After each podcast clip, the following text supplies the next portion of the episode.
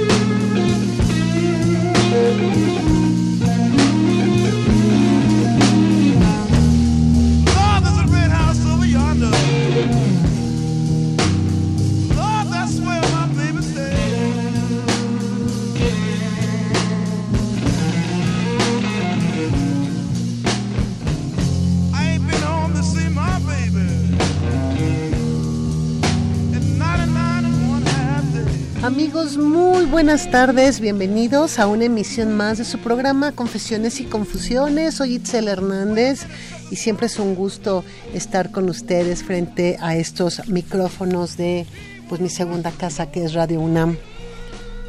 Y pues bueno, mandamos un saludo a toda la gente que nos está escuchando. Les recuerdo nuestros números aquí en cabina, 5536-8989, para todos aquellos que el día de hoy tengan preguntas.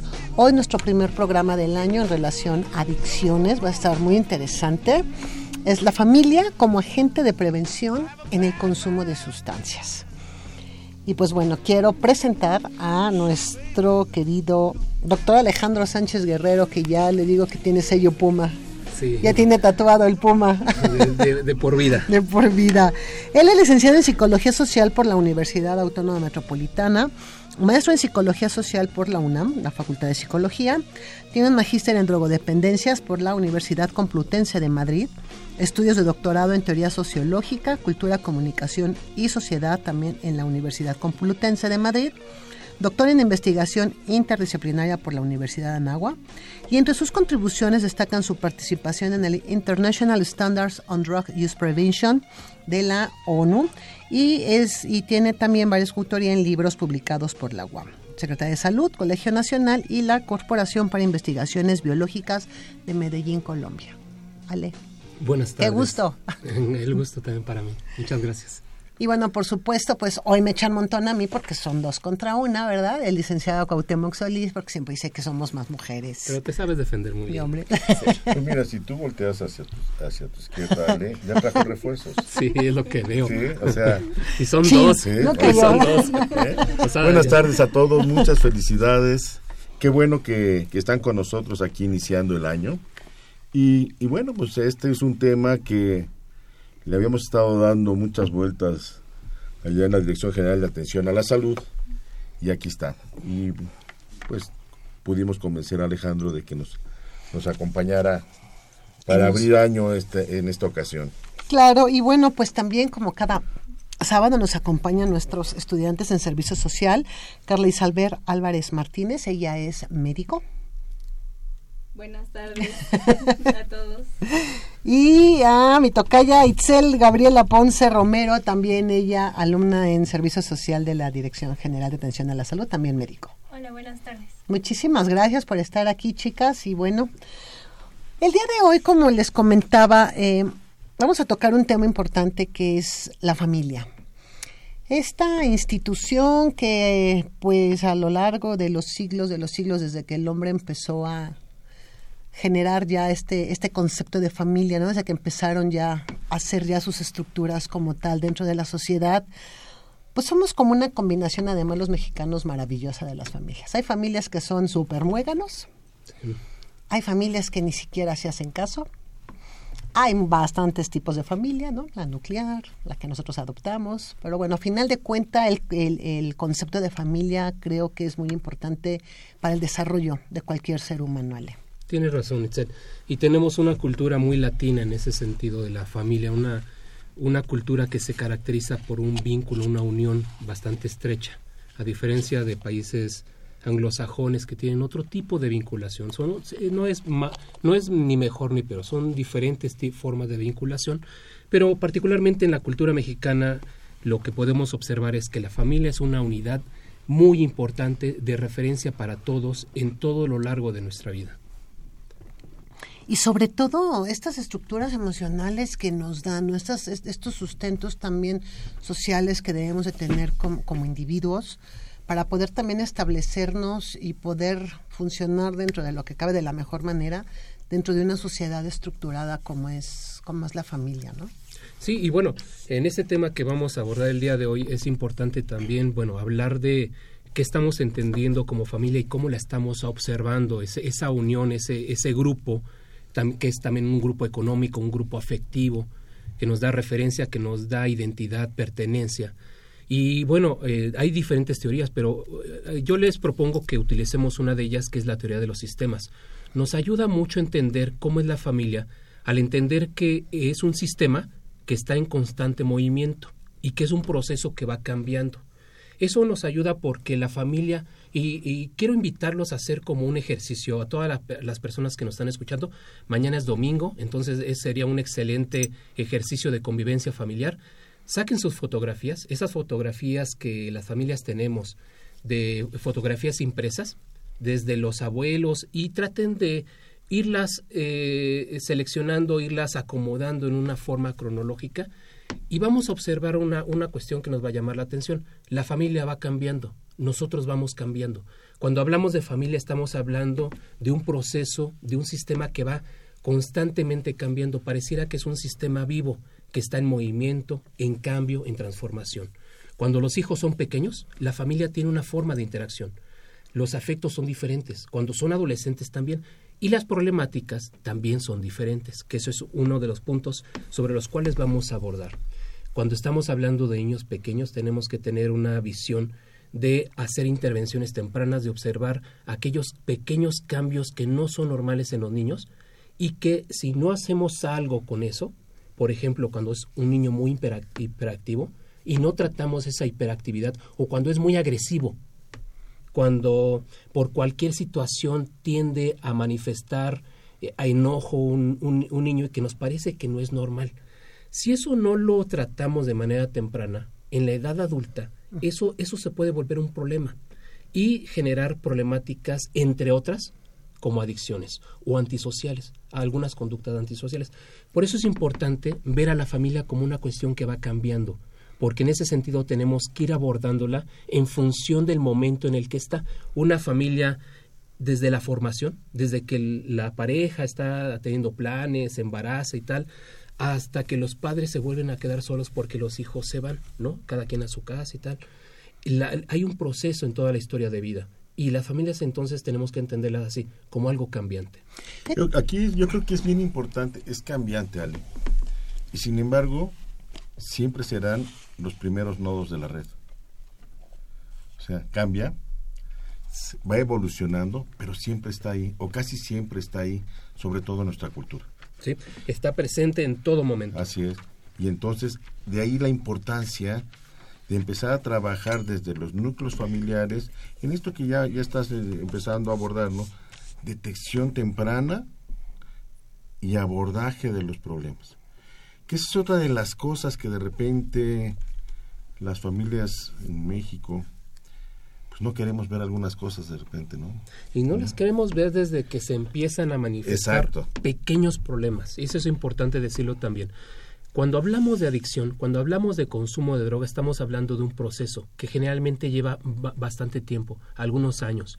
Cuando las personas van teniendo algunos eh, factores que les van favoreciendo a que se acerquen, se vinculen con personas que están consumiendo ya sustancias, hasta el momento en que empiezan a consumir, pero ahí no estamos hablando de adicción, es solamente es un es un acercamiento, es una es un consumo experimental que aún no hay un problema en sí, pero se puede volver un problema. Pasa de un consumo experimental a un abuso donde se tienen que dar diferentes situaciones para que eh, acontezca esto y posiblemente una dependencia. Ya hablaremos ahorita también en términos de estadísticos cuántas personas en, el país son adictas a una sustancia ilegal, porque es 500 mil personas, 546 mil personas, pero son muchas personas que prueban drogas y que van pasando a, una cuestión de, de abuso. Pero es un proceso, eso también es importante verlo, porque cuando hablamos de detección, si nosotros actuamos de manera temprana, cuando identificamos los primeros problemas, vamos a eh, evitar grandes problemas posteriormente. Y yo creo que eso que comentan además es muy importante, porque también una vez que se puede iniciar los consumos o se detecta una problemática en un primer consumo, muchas veces también la familia como que cierra los ojos y dice, no es cierto, no está pasando. O sea, Negamos. No, mi hijo no, mi hija no. Y entonces aquí es donde realmente empieza este problema de cómo entender a la familia en el problema de adicción, justamente, ¿no? Dicen que es una cuestión de economía afectiva incluso. Es decir, el darte cuenta, el tenerte que dar cuenta de que tienes un problema, va a haber un desgaste y una serie de conflictos al interior de la familia. Esos, eh, finalmente, si entendemos entonces la familia como un sistema de lo que estábamos hablando, vamos a hablar que hay entonces acontecimientos que, que van modificando, que van desajustando ese sistema incluso no solamente las adicciones, cuando el padre se queda sin trabajo, cuando hay un divorcio en la familia, cuando una niña este, de, de 15 años queda embarazada, son cosas que modifican la dinámica que venía teniendo esa familia y que la familia ahora tiene que tener formas de adaptarse, de solucionar esos conflictos. Hay familias que lo hacen muy bien, hay familias que necesitan un apoyo, una asesoría para poder resolver ese problema. Y si no ocurre, un poco hablando de esta cuestión de actuar a tiempo, y si no ocurre, si no apoyamos a familias que no tienen las herramientas para hacerlo, la problemática puede crecer, no solamente a la persona que estaba afectada, sino a toda la familia. Por supuesto. Y no solamente en cosas tan drásticas como las que acabas de mencionar, cuando aparece el, primer novio de la niña. ¿Sí? Cuando empiezan a salir a una fiesta, ¿sí? Cuando empiezan a ver esos cambios necesarios, devolutivos de, de, una familia, la familia debe de estar atenta y lista para poder evolucionar conjuntamente en todo esto. ¿Sí? Entonces, sí aquí es donde, donde ojalá todos tuviéramos la, la capacidad de poder leer lo que está sucediendo, y actuar en consecuencia y no cerrarnos o no decir, ah, fue un errorcito. ¿Sí? No, vuelve a pasar, pues sí, no vuelve a pasar si hacemos algo. Pero si lo dejamos que, que siga, pues pareciera que entonces está bien, ¿no? Y yo creo que esto que comenta, licenciada, es algo muy importante porque en todo este problema de la adicción, de los consumos, a veces la familia no se hace responsable y automáticamente recae sobre el, sobre el hijo o sobre la hija que es culpa de ella o culpa de él por juntarse con la gente que tiene que estar haciendo su círculo. Pero si, hace, si hacemos como una, un, desmenuzamos esta parte de comunicación de la familia, pues también nos damos cuenta que son temas tabús, ¿no? Siguen siendo sexualidad tema tabú y siguen siendo consumos. Aquí hay dos conceptos que hay que ir desmenuzando, como dices. Por una parte, es una cuestión de corresponsabilidad, corresponsabilidad, ¿no? En una cuestión de cuando una persona en una familia manifiesta un conflicto, una crisis, como es una adicción, es porque algo está pasando también en la familia. Es decir, es su consumo, su adicción es producto de algo que estuvo aconteciendo. Pero por otra parte también hay que tener cuidado con la cuestión de las culpas, ¿no? Porque es una cuestión de que la familia tiene que abordar la problemática dando solución a ese conflicto y no empeorando la situación La culpa es una de, de, las cuestiones que causa que esto no, lo podamos perder. Las familias van desde familias que son resilientes, y por resiliencia entendemos la capacidad de salir adelante de situaciones problemáticas, hasta familias que no tienen esa capacidad. El otro extremo serían las familias que se desestructuran, que se desintegran, se caen a pedazos ante problemas que pueden ser incluso cotidianos. Y ahí está mucho la comunicación, que también ya hablaremos de ella. Es un campo enorme la comunicación en la familia. Comunicación verbal como comunicación no verbal. El metalenguaje también es muy importante. La forma en que expresamos, pero también la forma en que estamos demostrando corporalmente lo que estamos diciendo. El afecto, ¿no? El afecto. Pues que te quiero, pero... Pero también el modelaje. Esto de, de la comunicación verbal y la no verbal, que sea congruente. Por supuesto. Porque yo puedo tener un discurso muy bueno, muy estructurado, pero mis acciones son a veces lo contrario, ¿eh? Y entonces ahí empezamos a generar también problemas. Y, en esto de las culpas, retomando las culpas, pues a veces la familia no las quiere aceptar ni para el grupo, ni para el que tiene el problema, y entonces pues es la institución. Claro. Es la escuela, es el gobierno, es alguien más, siempre alguien más. Si, si nosotros dejáramos de, lado las culpas cuando tenemos este tipo de problemas, casi siempre cualquier otro, y empezáramos a buscar soluciones, entonces las cosas irían más rápido y no nos desgastaríamos y evitaríamos muchos de estos problemas que mencionaba Alejandro. ¿Sí?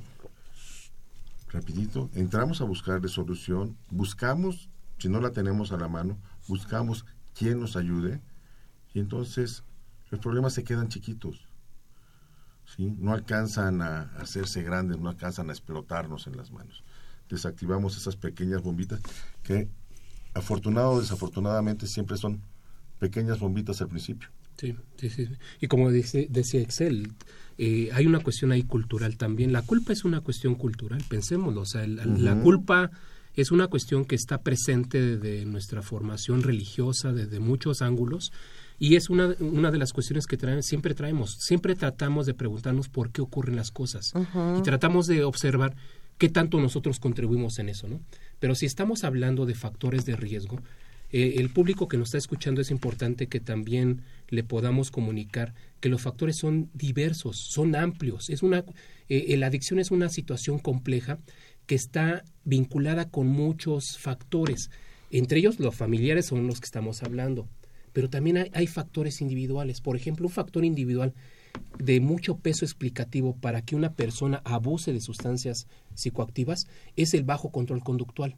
Es decir, que una persona no pueda tener control sobre su conducta, que sea impulsivo, que al primer momento que le provocan, lanza el golpe. Ese tipo de conductas es una de las cosas que explican en lo individual más el abuso de, sustancias. Así también, ya hablaremos ahorita, hay factores familiares, pero también hay factores del, del medio, factores del contexto que van facilitando que una persona se acerque o no hacia una sustancia, que se acerque, que la tenga contacto. Y hay otros factores también que explican por qué una persona camina de un contacto inicial de drogas hacia un abuso o una dependencia. Pues si ustedes tienen dudas el día de hoy en nuestro programa, hablando de la familia como agente de prevención en el consumo de sustancias, comuníquense a nuestro número telefónico 5536-8989, 5536-8989, aquí en Confesiones y Confusiones. Hoy estamos platicando con el doctor Alejandro Sánchez Guerrero. Vamos a ir a unas cápsulas que justamente nos hablan de lo que es la familia.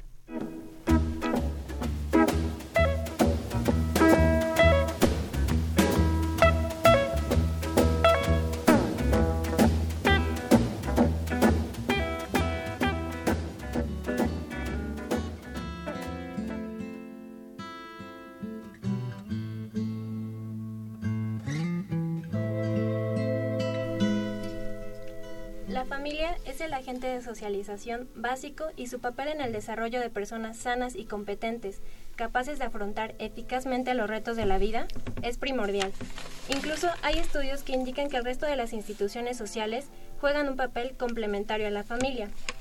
Ciertas demandas sociales ocasionan una reducción en el tiempo y la atención que se le puede prestar a los hijos y hace muy necesaria que la escuela o en su defecto otras instituciones de la comunidad tengan que asumir nuevas responsabilidades que tradicionalmente no les correspondían. Pero esta situación no debe llevar a las familias a delegar su responsabilidad en el proceso educativo de sus hijos. Si esto es verdad de forma general, también lo es en el tema de las drogas. No se debe esperar que sea la escuela u otros agentes sociales los que enseñen a los hijos cómo se deben comportar ante las drogas. La familia debe asumir su protagonismo e impulsar prácticas adecuadas que protejan a los jóvenes de las influencias que los ponen en riesgo de abusar de las drogas. Médico pasante del Servicio Social de la Facultad de Medicina de la UNAM, Itzel Gabriela Ponce Romero.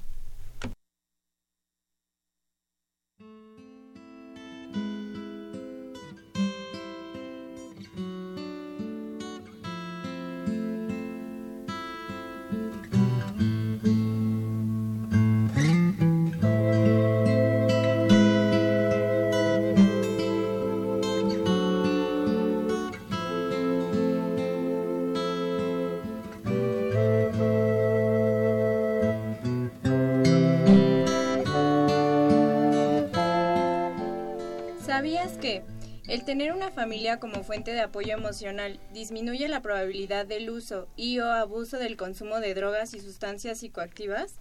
Se ha demostrado que ciertas conductas, como el fomento a la educación, pasar el tiempo libre con los hijos, la comunicación familiar y la buena relación entre padres, desarrollan una función protectora frente a las adicciones. Así que ahora que lo sabes, dale tiempo de calidad a tus hijos, Come con ellos, comenten sus anécdotas del día y mantente abierto a la comunicación. Médico pasante del Servicio Social de la Facultad de Medicina UNAM, Álvarez Martínez, Carla Isabel.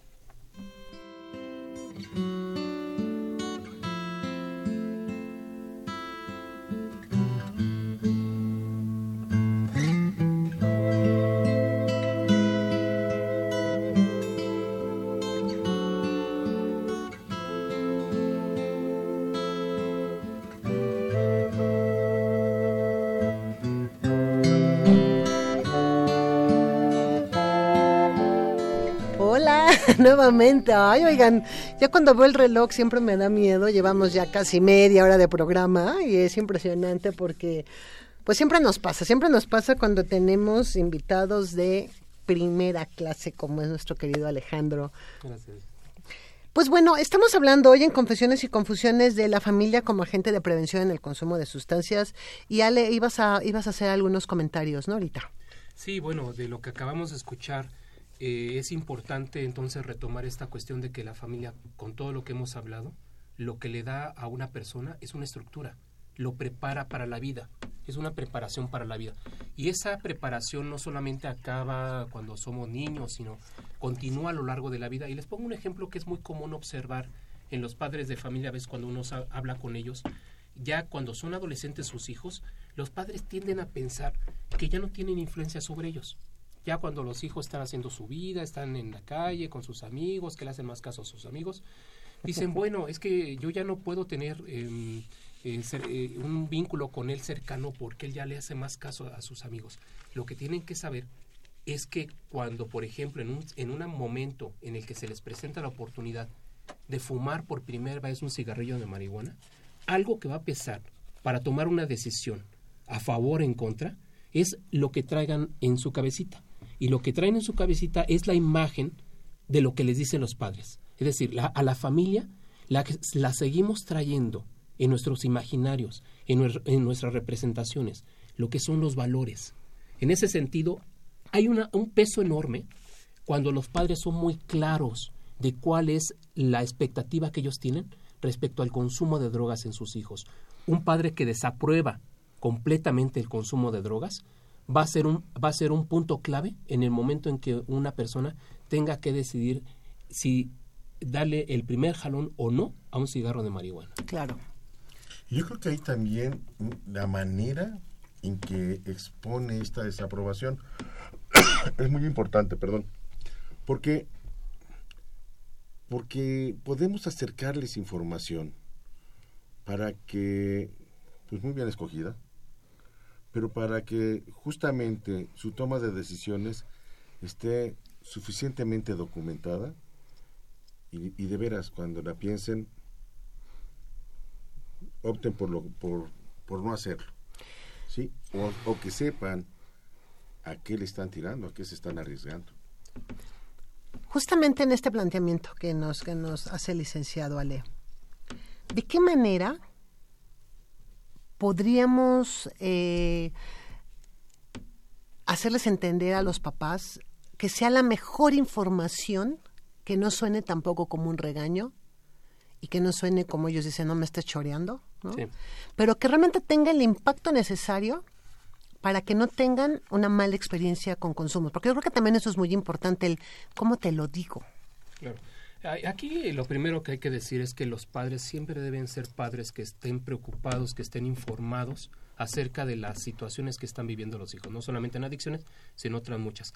Pero un padre informado es un padre que lleva un paso adelante. Información con fuentes confiables. Hay instituciones que son muy confiables en México, tanto de gobierno como de asociaciones, asociaciones civiles, que se acerquen a ellas. Pueden incluso, tenemos el servicio de que una persona se acerca a un centro de atención y no necesariamente tiene que ir con un hijo adicto para que lo atiendan, para que lo orienten.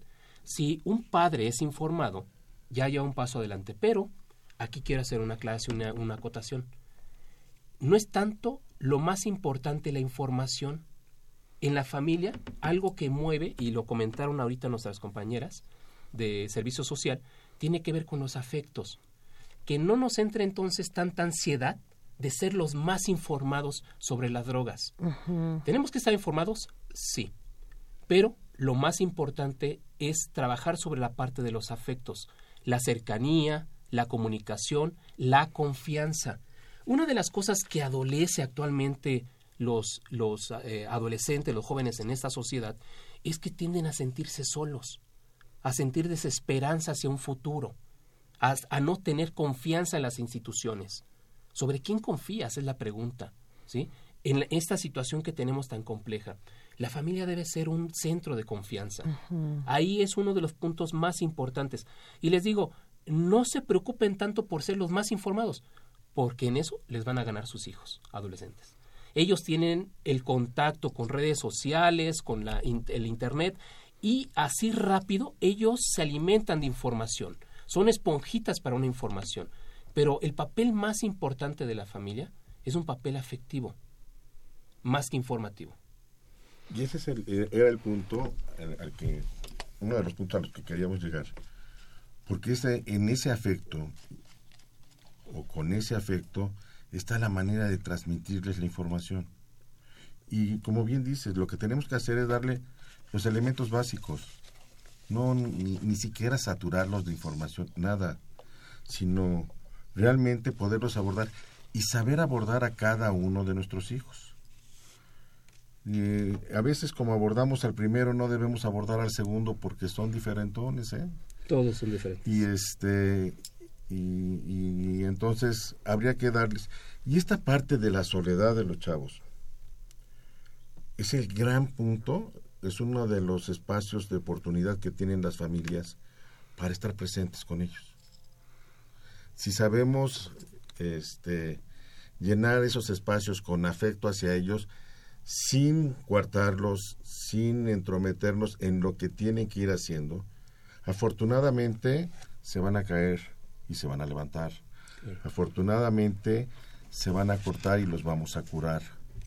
¿sí? Afortunadamente eh, van a sufrir muchas cosas y si estamos ahí para apoyarlos, es el gran momento para que cuando tengan que tomar una decisión, tomen los principios familiares como primer elemento para no hacerlo. Seguramente muchas personas estarán preguntando concretamente cómo lo hago, eso que me están diciendo.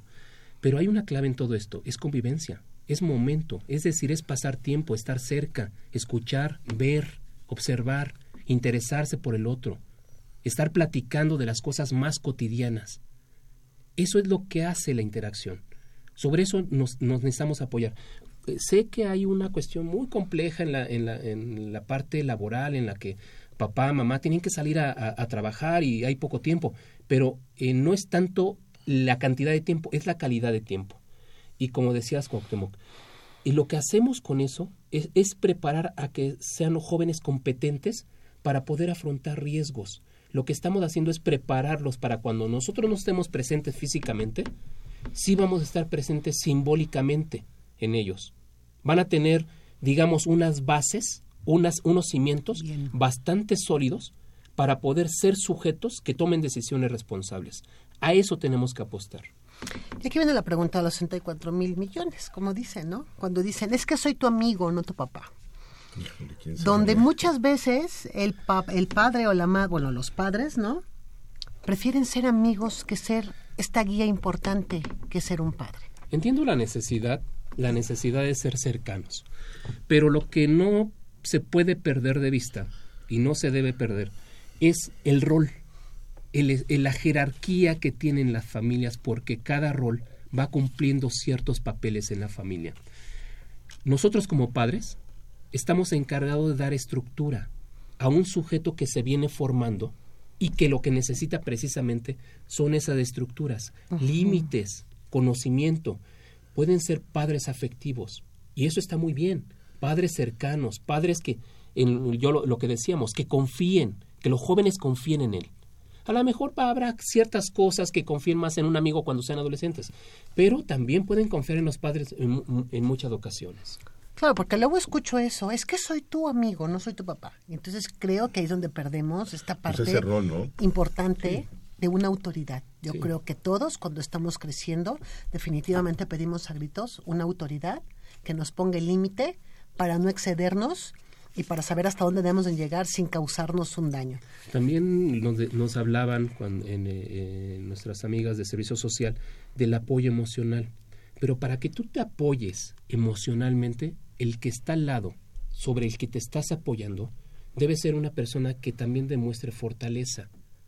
Y entonces, en ese sentido, si el padre se pone al mismo nivel, no soy tu papá, soy tu amigo, estamos al mismo nivel, pues oye, lo que yo estoy buscando es un apoyo también, alguien que me guíe, alguien que me dé una estructura de por dónde ir y decidir sobre lo que está bien y lo que está mal. Claro. Eh, yo creo que también es importante esta parte. Eh, no, no, lo que pasa es que tengo como muchas cosas, ¿no? Porque iba a decirlo porque, se le fue. Porque, realmente es, es, es, es, un sistema muy complejo la familia. Con toda esta dinámica que se tiene. Es, y el, sistema más elemental y más complejo que puede sí, Por eso me quedé así de. ¿Por qué?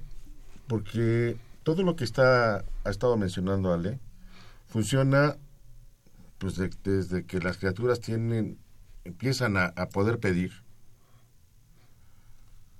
hasta que los padres se van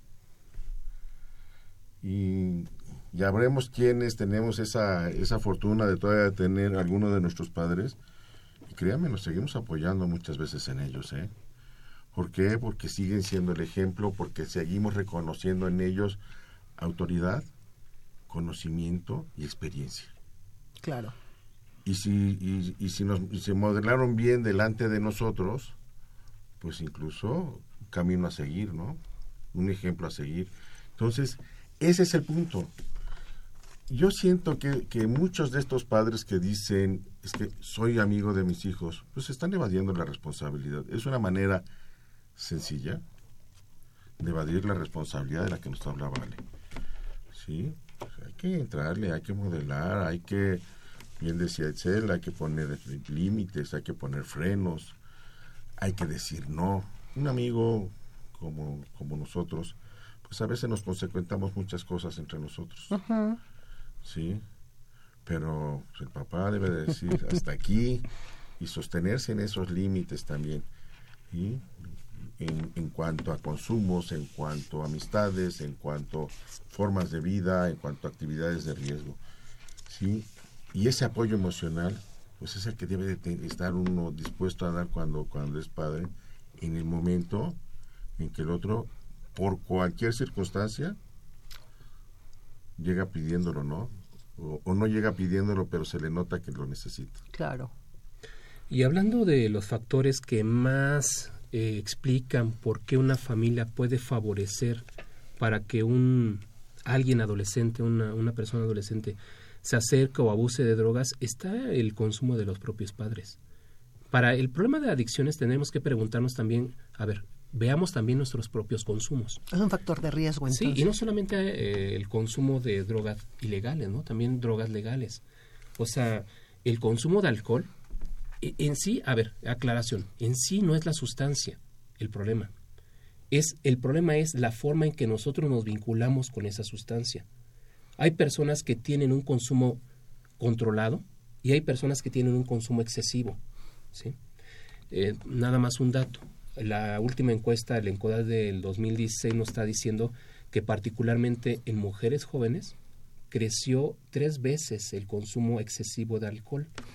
Nuestra, en nuestra sociedad algo está ocurriendo, bueno, eh, está ocurriendo que hay también un equilibrio entre, entre las cuestiones de género pero también esto va llevando a diferentes formas de, de manifestar eh, cierto tipo de consumos.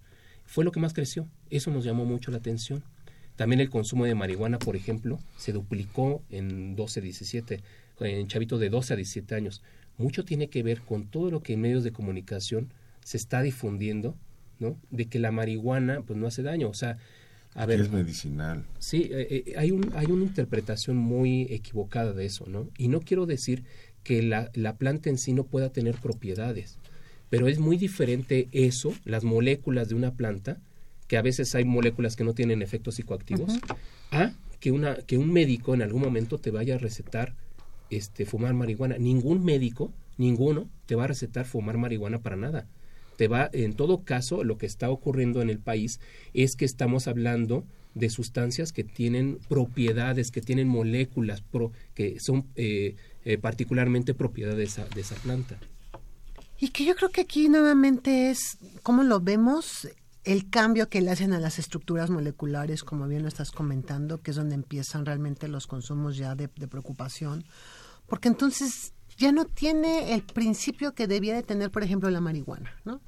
Empiezan a hacer una serie de combinaciones y cambian completamente la parte molecular y entonces se vuelven mucho más adictivas, pero también mucho más peligrosas. Sí, la, la, la química es una rama que ha favorecido mucho a la humanidad, pero también puede poner muchos riesgos y una de ellas es la que tú estás hablando hacer modificaciones moleculares con el fin de potencializar el efecto psicoactivo de una sustancia. Y eso lo estamos viendo en las, en las drogas eh, sintéticas, drogas químicas que eh, se están consumiendo, que son muy fácil de, de producción, de transportación y que generan mucha eh, dependencia, una dependencia muy rápida en las personas que lo consumen. Y con esto de las de, las modificaciones que se han estado haciendo muchas de estas sustancias.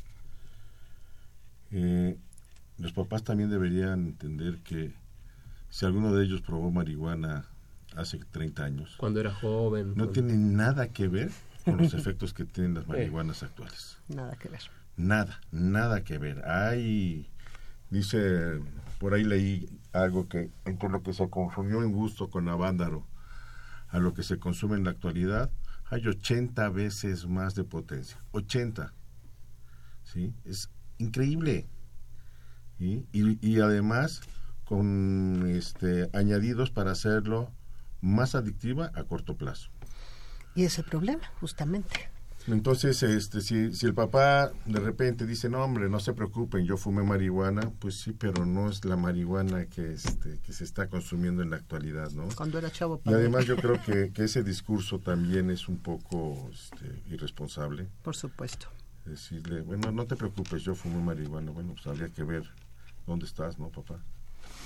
Eso y bueno, los, los riesgos asociados del consumo de drogas. No es lo mismo lo que está pasando en este momento en el país que hace los 30 años que estás hablando, ¿no? Las redes eh, ilegales, las redes delictivas están muy particularmente eh, cercanas hacia la obtención de drogas. Entonces, una persona que está consumiendo drogas necesariamente se va a estar vinculando con este tipo de grupos. Grupos que no solamente venden drogas, sino tienen otras actividades ilícitas. Y eso es parte de los riesgos asociados.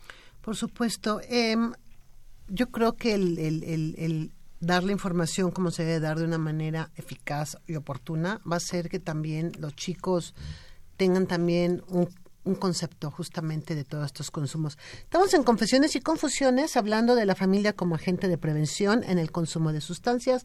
Les recuerdo nuestro número 5536-8989, 5536-8989. Vamos a ir a un pequeñito puente musical y regresamos.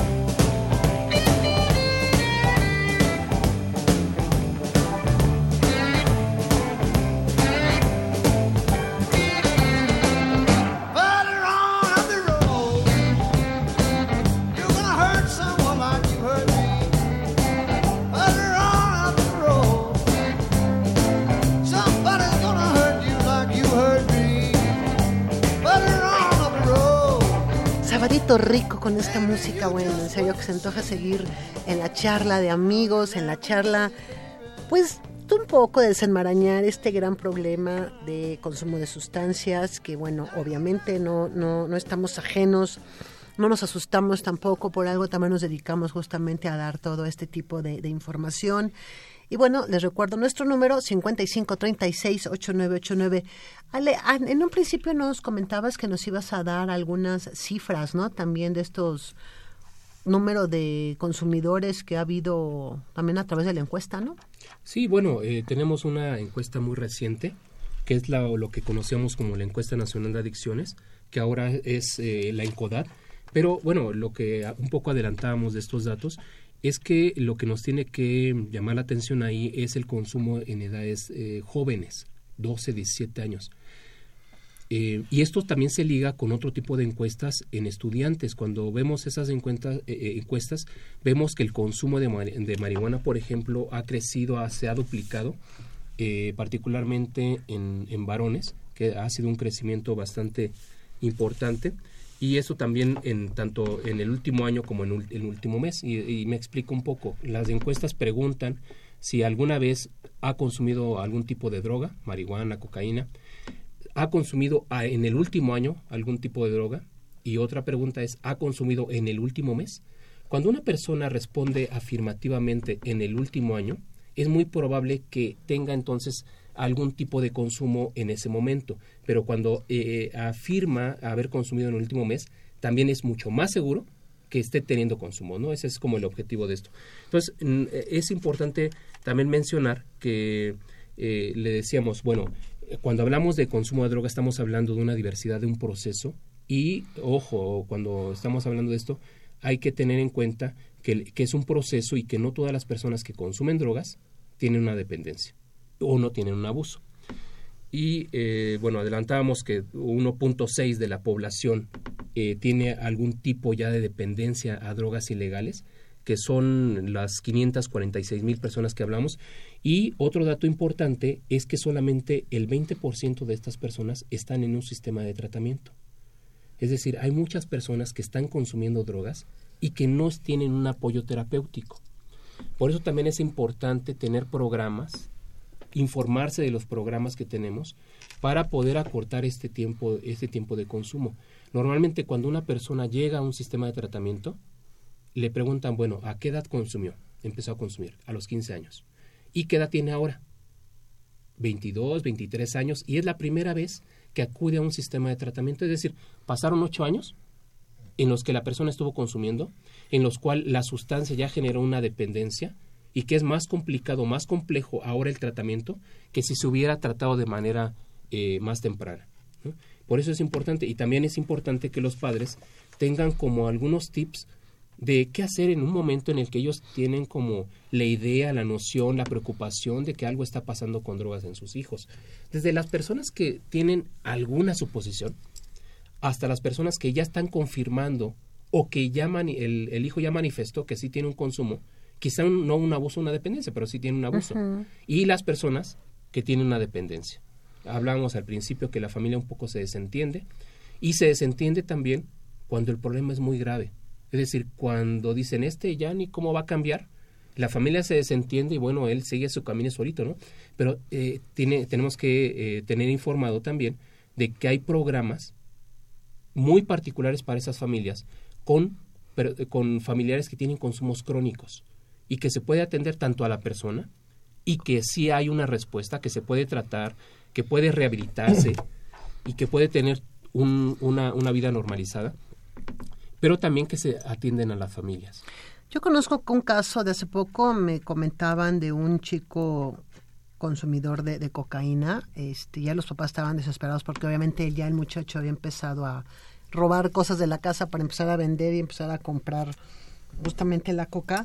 Y bueno, estaban como interesados en internarlo, pero no querían internarlo en cualquier lugar. O sea, no querían internarlo en las granjas, ¿no? Que también tienen sus historias de terror. Entonces le di los datos justamente de las clínicas que maneja Centros de Integración y a la hora que ya los papás tenían los datos, dijeron que no, que preferían mejor ellos hacerse responsables porque no querían eh, eh, hospitalizarlo, ¿no? Yo creo que también aquí muchas veces a los papás les da miedo. Quieren la solución, pero también les da miedo. Ya cuando tienen consumos importantes y que ya requieren justamente un tratamiento y a lo mejor hasta de un internamiento, ¿no? Para que puedan dejar de tener estos consumos, los papás muchas veces tampoco son como muy, no, no sé si llamarlos valientes, pero como que les da mucho miedo que su hijo caiga en una institución que no vaya a ser lo que ellos esperan, ¿no? Para el, para los poder hacer el tratamiento. de las granjas, ¿no? Y este y muchos tratan de, de evadir eso. Y la otra es que no quisieran ser considerados ellos también socialmente como familiares de un consumidor con problemas. La culpa que decíamos. Sí, la culpa y la estigmatización, porque bueno, el, problema de las adicciones es que no solamente impacta al individuo, impacta a todo su entorno, sobre todo a la familia. ¿Sí? Y este y entonces ahí es donde deben de, de, dejarse ayudar o de buscar realmente ayuda en, en sitios que están realmente preparados para, para ello, ¿no? Y no sabemos si un caso definitivamente tiene que acabar en internamiento o no, claro. hasta que un especialista no toma conocimiento del caso, hace la valoración y pone al alcance del individuo y de la familia las diferentes alternativas para poderlo tratar. Que eso es lo importante, hay alternativas y no se curan, ¿eh? ya una vez este, generada la adicción no se cura, pero si es controlable y la, la calidad de vida que pueden alcanzar los sujetos es muy buena. Por supuesto. Factores protectores, Ale, que podamos considerar para dentro de la familia. Eh, hemos estado hablando varios de ellos en lo que estábamos comentando, entre ellos que los padres se hagan hagan patente su rechazo y desaprobación hacia el consumo de drogas, es decir, yo tengo claro lo que quiero de mi hijo y lo que una de las cosas que no quiero es que se involucre con el consumo de drogas. Entonces, eso lo voy a manifestar y voy a hacer claro cuando hablamos del tema. Es importante ser abiertos para que exista precisamente la confianza que hablábamos, pero desde mi posición, yo te tengo que comunicar la, eh, el, la idea que tengo en relación a esto y es una posición este, muy clara y de desaprobación hacia eso. Y bueno, que tengan actitudes que sean correspondientes con eso. Decíamos, bueno, yo no estoy de acuerdo que tú consumas, pero en las fiestas en las que me acompañas, me alcoholizo. Este, hablábamos de, también de la práctica de los consumos que tenemos también como padres de familia, que esa es una, una, cuestión que también tenemos que hablar. Otras son las normas claras que hablábamos, ya decíamos, estos cimientos que tenemos que tener, normas claras para muchas cosas en la convivencia. La convivencia familiar requiere tener reglas, los límites, hasta dónde sí, hasta dónde no. ¿sí? ¿Por qué sí, por qué no? No es una cuestión impositiva, es una cuestión de cuidado, de bienestar. Entonces ese es otro elemento que tenemos que, favorecer. La cuestión familiar. Cuestión familiar, le entiendo, o eh, eh, trato de decirlo, es que como familia encontremos consensos, encontremos eh, intereses propios. Es decir, cuando nos reunimos, hablamos de, temas que nos interesan, hacemos actividades, vemos películas. Esa es una cuestión. Estamos encontrando el placer de estar juntos porque encontramos cosas que nos, que nos gustan, que nos favorecen a todos. Buscar esa cuestión familiar. La relación positiva y los vínculos más estrechos, decíamos, la familia en sí es una, es una institución que te va fortaleciendo porque genera afectos. Pero bueno, puede haber afectos positivos y negativos. Busquemos que los afectos en la familia sean los más positivos posibles. Sé que en algunas situaciones hay conflictos, hay situaciones que salen de nuestro control y puede haber afectos negativos, pero también es importante revertirlos, hablarlos, resolverlos. La resolución pacífica de conflictos en la familia. Eh, y bueno, esto se ha demostrado que cuando una familia tiene vínculos muy estrechos, hay eh, eh, los familiares tienden, tienden a tener menos ofertas de consumo de drogas. Es decir, se involucran menos con grupos que tienen vinculación con el consumo de drogas o los jóvenes tienden a tener menos borracheras, ¿sí? menos abusos de alcohol. Entonces eso es muy importante en, ese sentido de la, de la, vinculación de las relaciones positivas. Y encontrar apoyo, lo que eh, nos hablaban también nuestras compañeras, ese apoyo emocional, tener apoyo para resolver los problemas personales. Todos tenemos problemas, cierto, pero también todos buscamos que en el momento que tenemos problemas, buscar cierto apoyo de las personas. Tratemos entonces que nuestros hijos adolescentes particularmente, cuando necesiten de ese apoyo por cuestiones de problemáticas personales, a lo mejor para nosotros puede ser cualquier cosa. Eso no es un problema, un problema es lo que yo tengo, ¿no? Pero cuando eh, este, dejan a su novia o los deja su novia, ¿no? dices, bueno, ya se te pasará, pero él lo está viviendo de otra forma. Por supuesto. Es como ser muy empático. Tenemos que ser muy empáticos para poder interpretar también el dolor de la otra persona, lo que en ese momento puede estar sufriendo. Y que entendamos que en estos procesos, pues aquí lo importante es que las alianzas dentro de la familia tienen que ser positivas. ¿Y a qué me refiero con positivas? A que, a que en algunas ocasiones las alianzas, cuando se alía, por ejemplo, el hijo, la hija o viceversa, pues es normalmente para que la otra persona se sienta mal. Y en este caso, cuando hay consumos, deben de ser positivos y apoyar, o sea, dar, dar el apoyo necesario para que todos puedan dar el sustento a la persona que está teniendo justamente un problema de consumo, ¿no? Porque también luego eso se presenta mucho. Yo creo que aquí aplica lo que estábamos hablando al principio mucho, y es la familia realmente es un es un ente que evoluciona, pero que siempre debe estar ahí. Así es. Y son realmente dentro de nuestras redes de apoyo los nodos más cercanos a uno. Y esos nodos más cercanos a uno deben de funcionar positivamente para cuando uno los necesita y nosotros funcionar positivamente para, para cuando ellos nos necesitan. ¿Sí? Son nodos de, bidireccionales muy bonitos, muy sencillos, ¿sí? Más, son los más fáciles de abordar. Claro. Pero que a veces, por miedos y por nuestras autoculpas, también son los últimos que tratamos de, de hacer. Y una última recomendación. Por supuesto. Que los afectos y todo lo que estamos hablando de los vínculos positivos, el bienestar en esos momentos que buscamos estar bien con las personas que queremos, se haga de manera expresa, es decir, que manifestemos esos afectos. A veces damos por supuesto que el otro conoce. Que no nos dé miedo decir te quiero y aquí estoy para lo que necesites. Te amo, te quiero. Son palabras que vinculan, que, que hacen y dan reconocimiento a la otra persona y eso en el momento que tú lo quieras expresar, que lo quieras escuchar, tenemos que ser abiertos y no tener miedo de las palabras. Exactamente. Pues yo quiero agradecer justamente a todos los que hacen posible este, este programa. Crescencio, muchísimas gracias como siempre apoyándonos en control. El señor de la voz bonita, Jesús Ruiz Montaño, nuestra continuidad, Juan Carlos, y a todo el personal que siempre nos apoya y por supuesto el día de hoy nos acompañaron. Karen Ruiz. Itzel Gabriela Ponce. Carla Isabel Álvarez. Bueno, todas ellas son alumnas en Servicio Social de la Dirección General de Atención a la Salud. por más refuerzos. Sí, sí. Y bueno, por supuesto, Ale, un gusto que hayas estado con nosotros Muchas como gracias siempre. por la invitación. Muchísimas gracias. Encantado de estar aquí. Licenciado Cuauhtémoc Solís. Pues feliz de estar acá con ustedes de nuevo este año. Muchas felicidades y nos seguiremos escuchando. Y por supuesto un agradecimiento también al doctor Héctor Fernández Varela Mejía, nuestro director general de la Dirección General de Atención a la Salud. Y bueno, un saludo a todo también, al doctor Carballido, Alfredo Pineda, a todos los que estamos y hacemos posible este programa a través de algunos años. Soy Itzel Hernández, me dio muchísimo gusto estar con ustedes. Nos escuchamos el próximo sábado, 5 de la tarde en punto, aquí en Confesiones y Confusiones. Lindo sábado.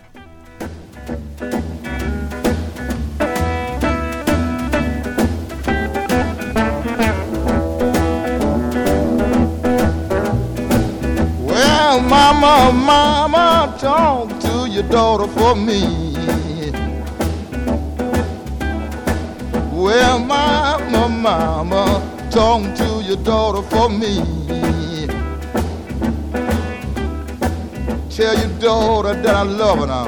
Do anything I can. Radio UNAM. Y la Secretaría de Atención A la comunidad universitaria A través de la Dirección General de Atención a la Salud, Presentaron confesiones y confusiones. Un espacio de salud para los jóvenes.